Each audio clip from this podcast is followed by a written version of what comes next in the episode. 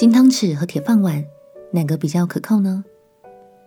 朋友平安，让我们陪你读圣经，一天一章，生命发光。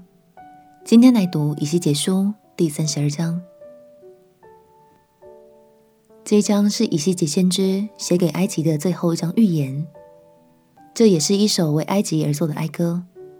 以西结先知做这首歌的时候，犹大已经败亡，而犹大过去所倚仗的埃及，如今也已命在旦夕。让我们一起来读以西结书第三十二章。以西结书第三十二章。十二年十二月初一日，耶和华的话临到我说：“人子啊！”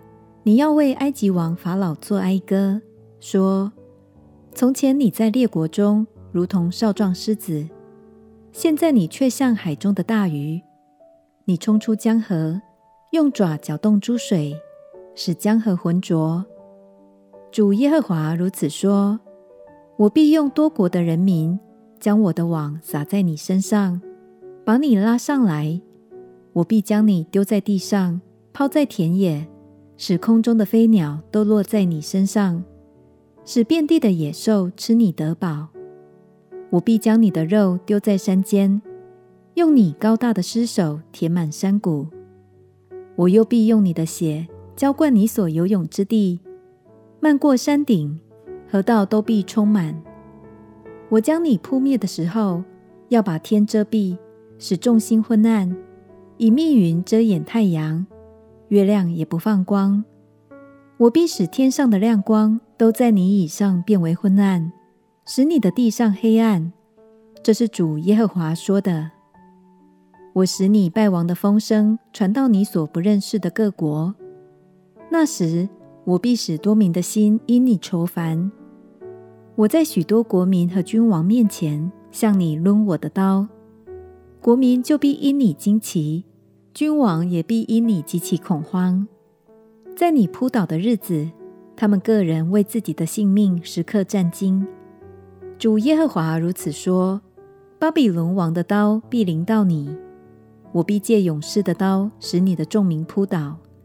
这勇士都是列国中强暴的，他们必使埃及的骄傲归于无有，埃及的众民必被灭绝。我必从埃及多水旁除灭所有的走兽，人脚兽体必不再搅浑这水。那时，我必使埃及河澄清，江河向右缓流。这是主耶和华说的。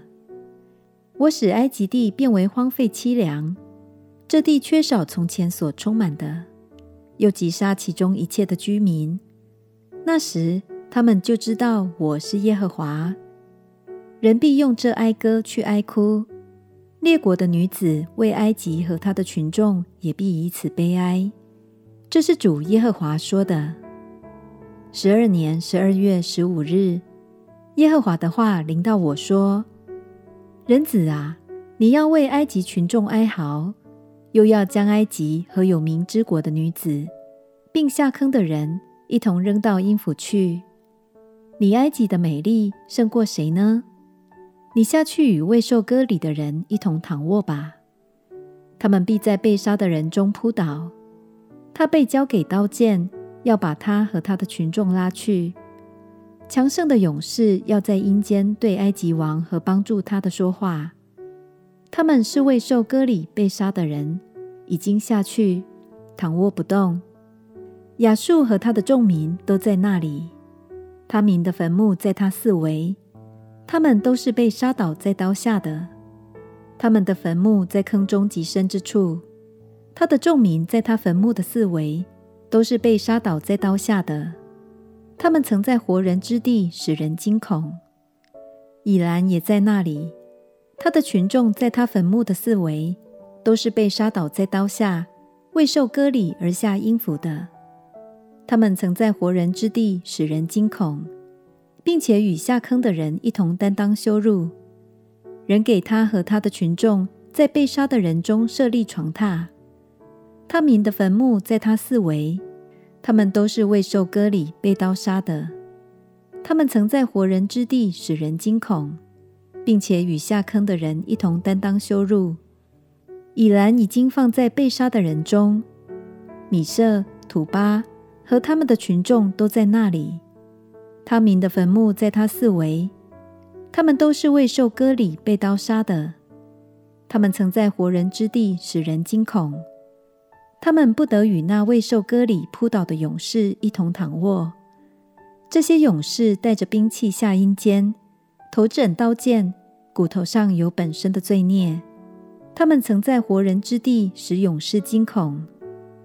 法老啊，你必在未受割礼的人中败坏，与那些被杀的人一同躺卧。以东也在那里，他君王和一切首领虽然仗着势力，还是放在被杀的人中。他们必与未受割礼的和下坑的人一同躺卧。在那里有北方的众王子和一切西顿人。都与被杀的人下去。他们虽然仗着势力使人惊恐，还是蒙羞。他们未受割礼，和被刀杀的一同躺卧，与下坑的人一同担当羞辱。法老看见他们，便为他被杀的军队受安慰。这是主耶和华说的：我任凭法老在活人之地使人惊恐。法老和他的群众。必放在未受割礼和被杀的人中，这是主耶和华说的。神对埃及说：“我在许多国民和君王面前向你抡我的刀，国民就必因你惊奇，君王也必因你极其恐慌。在你扑倒的日子，他们个人为自己的性命时刻战兢。